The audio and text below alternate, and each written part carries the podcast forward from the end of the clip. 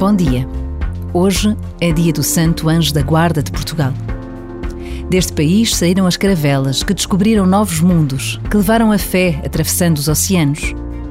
Deste país saíram e continuam a sair homens e mulheres capazes de trabalhar entre os melhores, de lutar pela vida dos seus, de ajudar em missões distantes. Falar de Portugal não é uma obrigação a cumprir neste dia. É um orgulho do passado que temos e uma esperança no futuro que o presente constrói.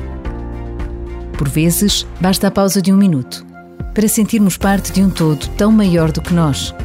Um todo marcado pela fé.